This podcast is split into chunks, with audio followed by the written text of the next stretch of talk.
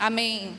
Eu vou continuar e, na verdade, finalizar a série Fortalecidos em Jesus. Vocês têm sentido mais fortes? A gente tem aprendido a fazer alguns exercícios né, espirituais para a gente se fortalecer. É, eu creio que a gente vive numa geração que as pessoas desistem facilmente. Né? Eu vejo as pessoas mais velhas, eu percebo hoje, analisando né, as, os comportamentos das pessoas, eu vejo que as pessoas mais velhas elas são mais é, persistentes e perseverantes, é, porque aprenderam a enfrentar situações, né? E eu estava conversando com algumas pessoas e, e às vezes por, pelos pais protegerem demais os filhos e não quererem que os seus filhos sofram tanto quanto eles sofreram, é, essa proteção muitas vezes causou uma fraqueza, às vezes até uma debilidade. E às vezes a gente passa por situações difíceis e a gente acha que é o fim do mundo e não consegue enfrentar, às vezes porque nós somos muito protegidos. E isso é ruim para nós. Né? Eu, eu sempre conto essa história. Meu sobrinho, quando era pequeno, ele vivia frustrado, né? Porque ele queria sorvete, tinha que comer arroz e feijão, ele queria brincar e estava na hora de estudar. E eu lembro que ele chorava para tentar conseguir o que ele queria, né? E minha irmã firme lá, mantendo a disciplina do menino, a rotina dele. E a minha mãe sempre falava: frustrações fazem bem. Deixa chorar. Frustração fortalece, né? E a gente Aí a gente ria, né, escondido, e o menino continuava chorando. Mas e isso é uma verdade. As frustrações, elas nos fortalecem. A gente aprende a enfrentar. As dificuldades, elas também nos fortalecem. A gente já falou muito sobre isso. Quantas situações difíceis nós passamos. E que a gente achava que a gente não ia dar conta, que a gente não ia aguentar. Mas depois que passa, você olha para trás e fala: eu, eu não sei como eu consegui passar por isso. É só Deus. Foi a força dele. E a gente sai mais forte. E a gente sai com ferramentas que a gente aprende a, a, a vencer, a se fortalecer, se, se fazer forte em Deus, em situações que era para a gente fugir, ou era para a gente paralisar, ou era para a gente desistir. Mas Deus ele está nos despertando para a gente aprender a se fortalecer nele. Às vezes também é mais prático a gente se fortalecer nos outros. Então eu preciso da tua força e eu peço para muitas pessoas me fortalecerem. E às vezes eu só consigo me fortalecer se eu estou com várias pessoas intercedendo por mim, me erguendo. E isso faz parte também.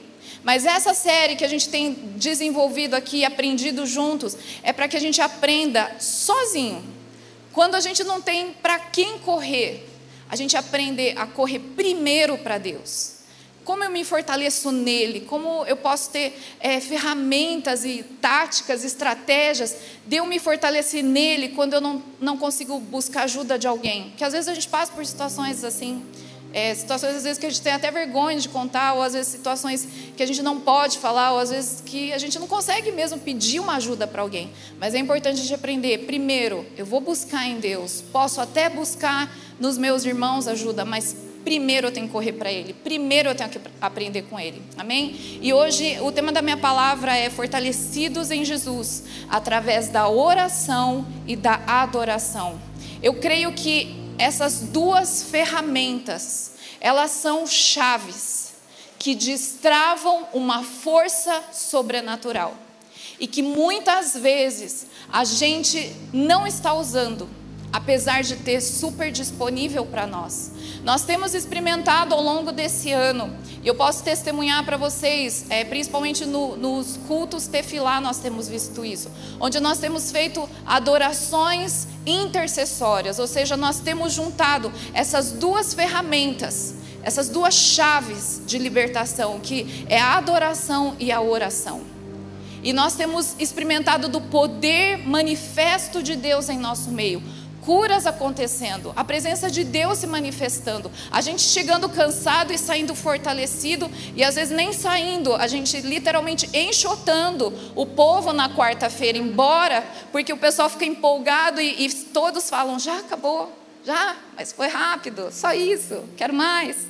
Porque muitas coisas acontecem que às vezes a gente não percebe porque a gente não vê.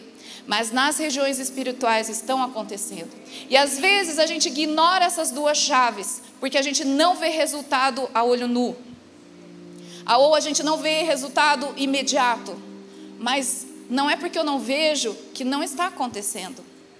E muitas vezes a gente quer experimentar, muitas vezes não, sempre, a gente quer experimentar milagres e o sobrenatural de Deus, mas a gente não dá esses passos que são sobrenaturais, que é mexer no sobrenatural, que é a oração e a adoração.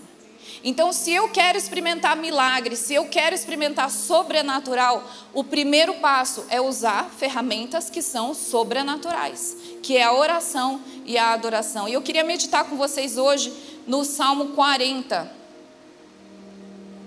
Salmo 40, eu vou ler do versículo 1 a 3, é um, um trecho bem conhecido que eles achavam que era dos solteiros, mas não tem nada a ver, é para todos nós. Fala assim: Esperei com paciência pelo Senhor. Ele se inclinou para mim e me ouviu quando clamei por socorro. Tirou-me de um poço de perdição, de um atoleiro de lama, colocou os meus pés sobre uma rocha e firmou os meus passos. E pôs nos lábios um cântico novo, um hino de louvor ao nosso Deus. Muitos verão essas coisas, temerão e confiarão no Senhor. Eu, esse trecho ele fala de alguém que se sente no fundo do poço. E além de se sentir estar no fundo do poço, os pés estão atolados na lama. Ou seja, a pior situação. Se fosse um poço seco, com uma cadeira, uma rede lá para a gente balançar, um, um, um lanchinho, né? tudo bem, mas é no fundo do poço, com os pés afundados na lama, é a pior situação.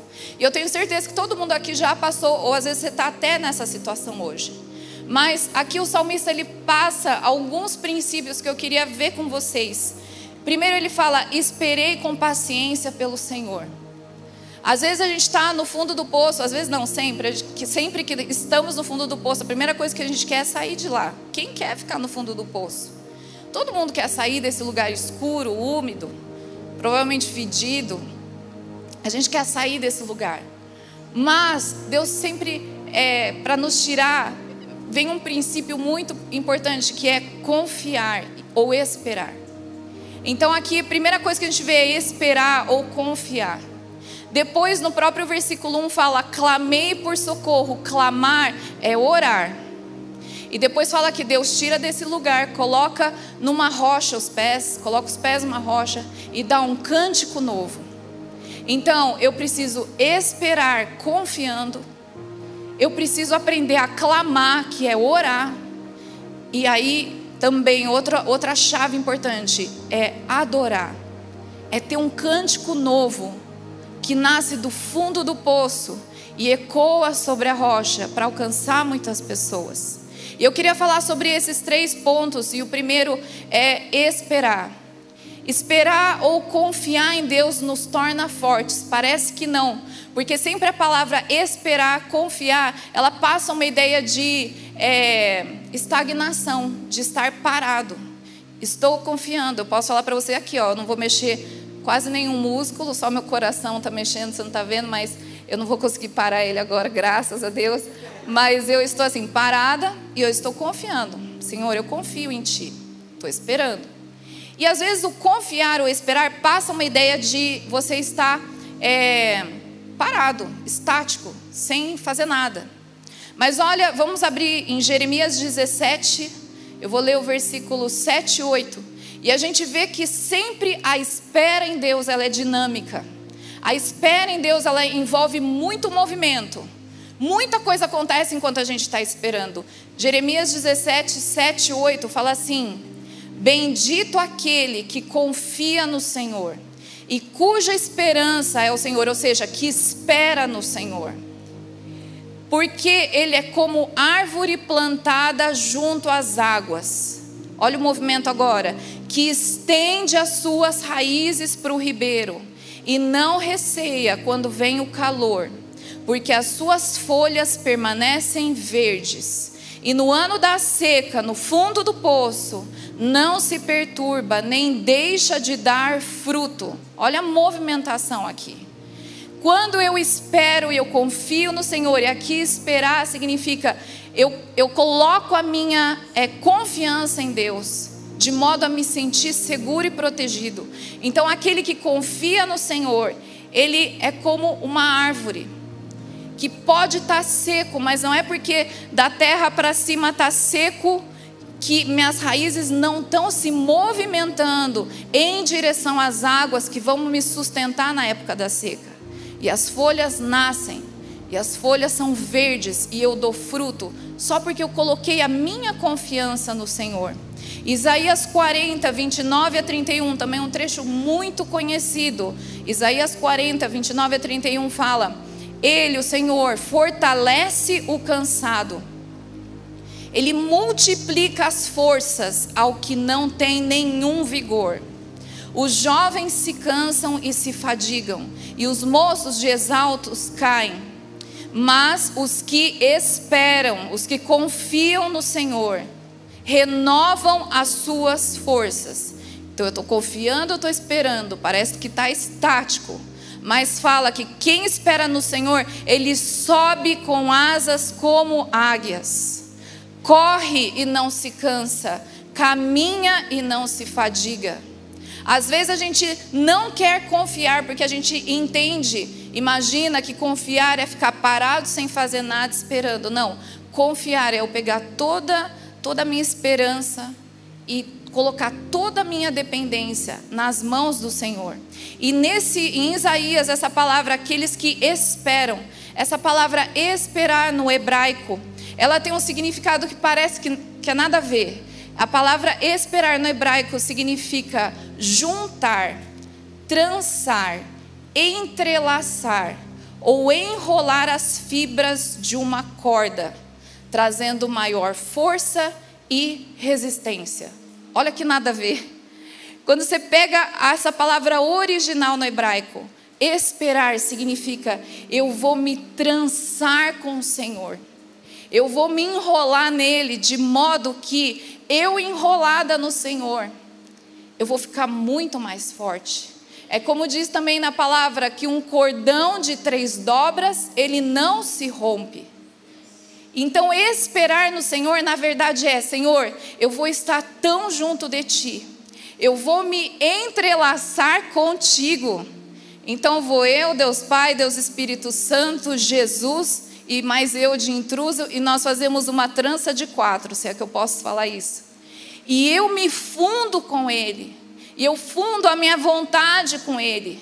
Eu vou me enrolar na vontade dele que é boa, que é perfeita e agradável. Eu vou me submeter e me enrolar no tempo dele que é perfeito, na forma como ele vai me tirar do poço que vai ser perfeita.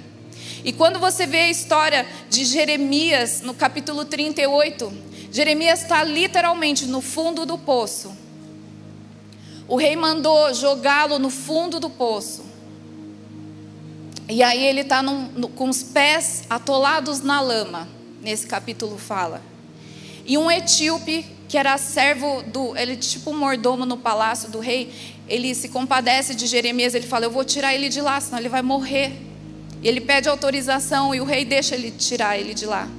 E sabe o que o etíope faz? Ele pega panos e ele traz, ele faz uma trança e faz cordas com panos.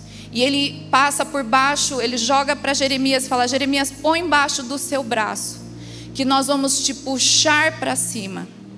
Isso significa que o Senhor, quando ele nos vê no poço também, ele quer, ele lança essas cordas de amor. E Ele quer que a gente passe em volta de nós é, essas cordas de amor. E a gente se entrelace nele, fale, Senhor, eu estou nesse lugar que eu não estou aguentando ficar, mas eu me entrelaço contigo. Eu estou contigo e não abro. Eu estou com o Senhor e eu não vou abandonar, como nós cantamos hoje. Eu te seguirei aonde for. Eu te encontrarei aonde for, mesmo seja no fundo do poço. Eu vou me enrolar nas tuas cordas de amor que o Senhor lança sobre mim. E eu sei que o Senhor vai me puxar na hora certa. Às vezes a gente acha que Deus está demorando, mas às vezes se Ele arranca de uma vez só, ou a gente pode se machucar, ou a, gente, a corda pode arrebentar. Deus tem a forma de nos tirar do fundo do poço. Mas eu preciso esperar e confiar. Não é, é não é ver a corda chegando e falar assim: ai Deus, não dá para mandar um cabo, não dá para me tirar de elevador. Senhor, põe uma escada. Jesus, eu queria, manda lenço umedecido, eu não quero sair desse jeito. Esperar, confiar, é simplesmente se fundir com o Senhor, é se entrelaçar com Ele. Falar, Deus, a única coisa que me importa é que o Senhor esteja aqui. A única coisa que me importa é que o Senhor me tire daqui. Eu não quero sair do meu jeito, é, protegendo o meu orgulho, minha aparência. Eu não quero sair bem dessa situação. Eu, só, eu quero ir onde o Senhor me levar. Eu quero corresponder àquilo que o Senhor quer fazer em mim. Senhor, eu estou nesse poço, eu não aguento mais, eu não vejo saída, eu não vejo luz. Mas, Senhor, eu coloco a minha esperança no Senhor. Entrelaçar-se com Ele é: eu confio no teu tempo, eu confio no teu modo. E eu sei que o Senhor vai me tirar da forma e no tempo certo. É estar tão junto dEle é a gente estar tá esperando e confiando pacientemente no Senhor. E nesse tempo eu vou me fundindo. E hoje a gente cantou tantas músicas que falavam dessa fusão. Eu vou ao teu encontro. Senhor, vem até mim e eu vou até ti. Essa fusão é a gente fazendo essa trança. Senhor, eu quero me trançar com o Senhor. Eu quero me fundir contigo. De modo que, mesmo se eu estiver no fundo do poço, eu, estando com o Senhor, eu posso descansar.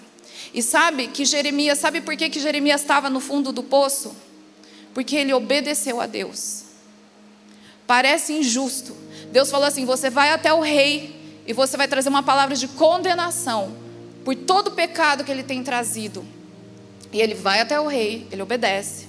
E ele fala: tudo de mal que o rei estava fazendo, e o rei orgulhoso odeia, odiou escutar o que Jeremias tinha para falar, e por isso ele foi lançado no fundo do poço.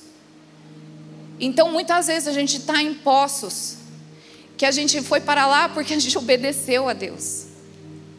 Não é porque você está em pecado, às vezes você não está sofrendo porque você fez alguma coisa de errada. Deus não é um pai. Se você quer ensinar seu, seu filho a aprender alguma coisa, você vai jogar ele no poço pai que faz isso, você faz, depois conversa com o pastor Renato, tem um tempo de confissão. Mas nenhum pai faz isso.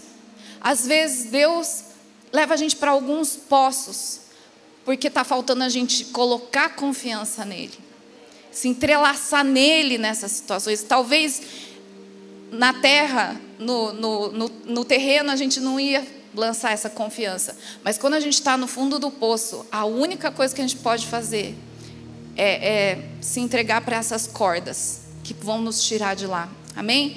A segunda coisa, é, além da, da, da confiança e da espera, o segundo ponto que eu quero falar é a adoração. Então, primeiro eu vou esperar, confiar. Segundo lugar, adorar.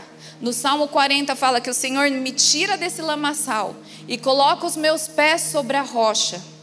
E Ele firma os meus passos e ele coloca um cântico novo, um hino de louvor ao nosso Deus. Aqui já até fala qual é o cântico. Você não vai cantar, se está no fundo do poço, às vezes tua vontade é cantar sertanejo. E aí você se afoga no poço mesmo. Né? Você vai querer esfregar a cara e tudo mais, né? Com essas músicas, misericórdia. Se eu estou na TPM, eu escuto, eu quero me matar. Não dá conta. Mas aqui fala que música que é? É um hino de louvor ao nosso Deus. É, é muito importante a gente então liberar. Porque aqui nos Salmos, Davi fala: Ele coloca o cântico nos meus lábios. Mas é minha responsabilidade liberar. Às vezes a nossa boca está cheia de cânticos e a gente não libera uma palavra de louvor e adoração. Pelo contrário, o que sai é murmuração, esse poço, essa lama. Falaram que lama faz bem para a pele, olha meu pé, todo enrugado. Pode entrar bactéria na minha unha encravada. Só sai isso. Mas Deus, Ele está colocando um cântico novo. É minha responsabilidade liberar essas palavras de louvor ao meu Deus. Louvor é elogio. É difícil liberar elogios a Deus quando você está no fundo do poço. Às vezes é difícil e como Deus sabe que é difícil, Ele coloca então na tua boca. Porque às vezes eu não vou conseguir falar. Deus conhece nosso coração limitado, nossa humanidade. Então ele fala, Davi fala: Ele colocou nos meus lábios um cântico novo. É um cântico de adoração. E quando eu libero isso, eu estou sendo fortalecida. É uma musculação que a gente faz só de abrir a boca. Ai, se fosse assim, ia ser tão bom. Abrir a boca. Mas espiritualmente, glória a Deus, eu posso trabalhar nisso. Abrir a boca e sair mais forte. É só abrir, porque a tua boca está cheia de louvor. É só liberar, é só cantar, porque o Senhor está colocando essas palavras. E quando você não sabe nem o que cantar, pega salmos e começa a declarar. Isso é você estar tá cantando um cântico novo. E sabe por que o cântico é novo? Porque o teu poço é novo, é uma nova experiência. E talvez amanhã você vai ter outro poço e você vai cantar uma nova canção daquele poço. E outro poço e tudo bem de eu cavar poço. E vai cavando, vai cavando, vai cavando. Porque um dia vai vir água e você vai ter reserva de água, reserva de água. Poço cheio, poço cheio. E outro poço cheio, poço cheio. Várias canções que eu vou liberando. Porque Deus me tirou da lama. Porque Ele colocou cântico novo. Ele firma os meus pés na rocha. E lá no poço, quando você canta, é algo para te encher de fé. Mas aí Deus, ele quer que muitas pessoas ouçam seu cântico. E ele te leva para uma rocha, para um lugar alto. E desse lugar você proclama esse cântico e fala no salmo que muitos ouvirão, verão essas coisas, temerão e confiarão no Senhor. O cântico não é só para você. O teu poço não é vitória só para você. Você não imagina como você sair do poço é testemunho para todo mundo em volta do poço. Às vezes a gente não entende por que, que eu estou passando isso. Mas eu estava pensando agora, quantos de vocês que vêm me pedir oração, vêm compartilhar suas dores, suas dificuldades, e eu vejo vocês vencendo e contando o testemunho, isso é cantar. Olha o que Deus fez, olha o que Deus fez na vida do meu filho, olha essa vitória, olha isso que Deus fez no meu pai, olha isso que Deus fez na, no meu trabalho, olha isso que Deus tem feito na minha casa. Isso é você cantando do alto de uma rocha, e eu sou muito abençoada. Quando eu vejo Deus te tirando do poço, quando eu vejo Deus pegando cada um com amor, colocando numa rocha, e quando você declara o que Deus fez, você está cantando, e eu vejo o que Deus está fazendo na tua vida, eu vejo Deus respondendo a tua oração, e eu temo mais ao Senhor, porque eu estou vendo Ele em você, eu estou vendo Ele te tirando do poço, eu estou vendo Ele mudando sua casa, eu estou vendo Ele mudando sua, sua situação. Isso não é só para você, toda igreja celebra, seu GPS celebra. Como que a gente celebra né, uma resposta? de oração no GPS. Isso é você cantar do alto de uma rocha. E Deus está te dando essa canção. Abacuque 3, 17 a 19, ele fala. Eu vou transpor para a gente. Ainda que a figueira não floresça, ainda que o leite esteja oito reais, ainda que eu tenha uma eleição pela frente, ainda que meu salário não aumente, mas minhas contas aumentem. Mesmo assim, eu exaltarei o Deus da minha salvação, porque Ele faz os meus pés como da corça, e Ele me faz andar em lugares altos. As circunstâncias econômicas, meu bolso, minha vida financeira, porque aqui só fala de bens, só fala de resultados, de plantação. Isso não pode ser motivo para eu não liberar canções ao Senhor. Quando eu canto, mesmo nessas situações, Deus me leva para um lugar alto e Ele faz eu liberar canções que também são é, canções que vão ser colocadas, liberadas no lugar alto, para que outras pessoas vejam aquilo que Ele está fazendo na, na minha vida. Então, a adoração, a minha adoração, tem que ser maior do que a falta e a minha necessidade. Se a minha necessidade está sendo maior do que minha adoração, está tudo errado. A minha adoração tem que ser maior do que o, o que me falta. A minha adoração tem que ser maior do que a minha saúde ou minha doença. A minha adoração tem que ser maior do que o meu poço. E quando eu saio desse lugar, eu vou para um lugar alto e eu adoro o Deus da minha salvação, porque não é o dinheiro que me salva, Não é o meu salário que me salva. É o Deus, meu Deus que me salva. E quando eu saio desse lugar, as pessoas, isso daí, quando eu saio desse lugar e eu canto, as pessoas têm a comprovação de que a minha confiança, que era o ponto um, realmente, ela está no Senhor. A minha esperança, ela realmente está no Senhor. Em Atos 16, não precisa abrir, 16, Atos 16, 19 a 26, fala de Paulo e Silas na prisão. Eles tinham sido açoitados por pregar o evangelho também, estavam fazendo a coisa certa e foram para a prisão. Porque muitas vezes, quando as coisas estão ruins, a primeira coisa que a gente pergunta para Deus: o que eu fiz de errado? Senhor, eu arrotei na Santa Ceia, o que, que eu fiz, Senhor? Por que, que eu estou passando isso? Por que, que isso está acontecendo comigo? E a gente começa a procurar a nossa culpa. E vou te falar, às vezes é nossa culpa. E o Espírito Santo, se for, ele vai te mostrar se você perguntar. Mas muitas vezes a gente não fez nada, a gente está obedecendo a Deus. Fala, igual Isaí, é, Elias falou: Senhor, estou fazendo tudo direito. E olha, Jezabel está me perseguindo. Estou só. Eu sou teu profeta. E, e muitas vezes a gente está como Paulo e Silas, a gente está fazendo tudo certo. A gente está fazendo boas escolhas. A gente está deixando o, as coisas do mundo em segundo plano, buscando o reino em primeiro lugar. E mesmo assim, a gente é açoitado pela vida e a gente vai para prisões. E, e, no versículo 24, fala assim que o carcereiro levou, levou Paulo e Silas para o cárcere interior e prendeu os pés deles no tronco. Por volta da meia-noite, Paulo e Silas oravam e cantavam louvores a Deus. E os demais companheiros de prisão escutavam. De repente, sobreveio tamanho terremoto que sacudiu os alicerces da prisão. Todas as portas se abriram e as correntes de todos os presos se soltaram. Olha que interessante aqui, Paulo e Silas, eles estavam presos pelos pés. Mas também Deus nesse lugar encheu a boca deles de um novo cântico. E eles liberaram esse novo cântico. Açoitados. Às vezes a gente não ergue a mão porque a gente puxou peso ontem, minha realidade. Quando eu puxo peso, eu não consigo lavar o cabelo, gente, vocês têm noção.